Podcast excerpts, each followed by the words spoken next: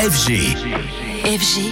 DJ Radio. Anthony qui est de retour en studio avec nous. Alors ce matin, toi, tu as envie de nous parler festival. Et oui, en fin d'année 2023, il y avait déjà plusieurs gros festivals qui avaient commencé euh, à balancer des premières salves d'artistes avec l'ouverture aussi des billetteries. Il y avait eu euh, Solidays, Garo Rock, Rank en scène ou encore le festival Beauregard. Et depuis, d'autres ont emboîté le pas comme l'incontournable Wheel of Green. Il se tiendra du 31 mai au 2 juin, toujours dans le bois de Vincennes à Paris. Wheel of Green a annoncé euh, des premiers noms parmi lesquels le duo Justice qui fait son grand retour, le groupe L'Impératrice, Ketranada et bien sûr la sensation sud-coréenne Peggy Goo. Et des premiers billets pour Wheel of Green sont déjà dispos sur le site du festival, tout comme pour l'Electric Park, ce rendez-vous électro et éclectique durant deux jours sur euh, l'île des impressionnistes de Chatou, les 30 et 31 août sont notamment prévus euh, Vladimir Cauchemar ou encore Mandragora, appréciés par les amateurs de trance surtout.